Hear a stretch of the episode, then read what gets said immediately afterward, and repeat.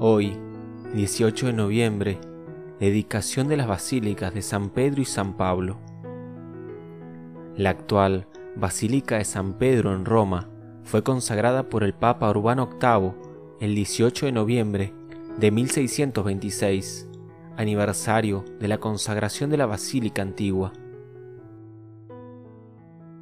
La construcción de este grandioso templo duró 170 años, bajo la dirección de 20 sumos pontífices. Está construida en la colonia llamada Vaticano, sobre la tumba de San Pedro.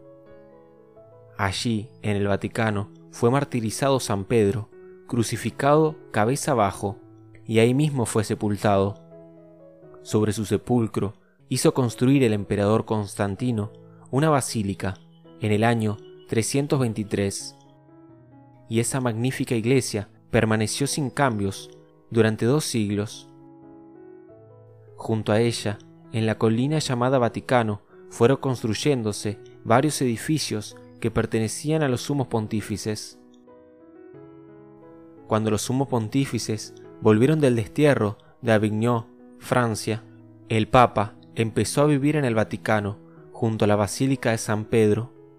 Hasta entonces, los pontífices habían vivido en el palacio junto a la Basílica de Letrán y desde entonces la Basílica de San Pedro ha sido siempre el templo más famoso del mundo. La Basílica de San Pedro mide 212 metros de largo, 180 de ancho y 133 metros de altura en su cúpula. Ocupa 15.000 metros cuadrados. No hay otro templo en el mundo que le iguale en extensión. Su construcción la empezó el Papa Nicolás V en 1454 y la terminó y consagró el Papa Urbano VIII en 1626, 170 años construyéndola. Trabajaron en ella los más famosos artistas como Bramante, Rafael, Miguel Ángel y Bernini. Su hermosura es impresionante.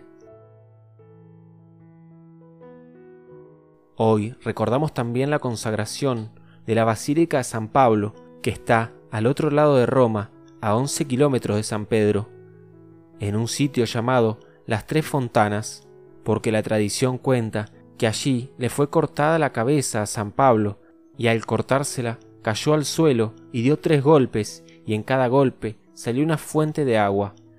Y allí están las tales tres fontanas.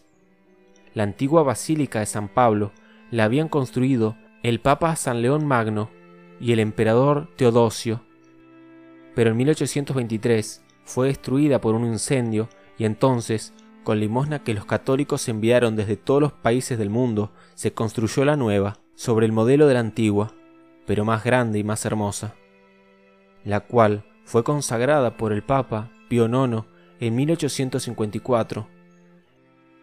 En los trabajos de reconstrucción se encontró un sepulcro sumamente antiguo, de antes del siglo IV, con esta inscripción, a San Pablo, apóstol y mártir.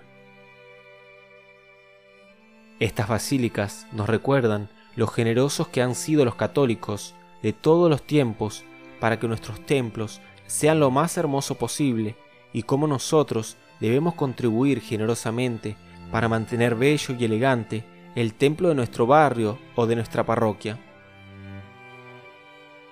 Propongámonos tener siempre el más grande respeto y veneración por nuestros templos.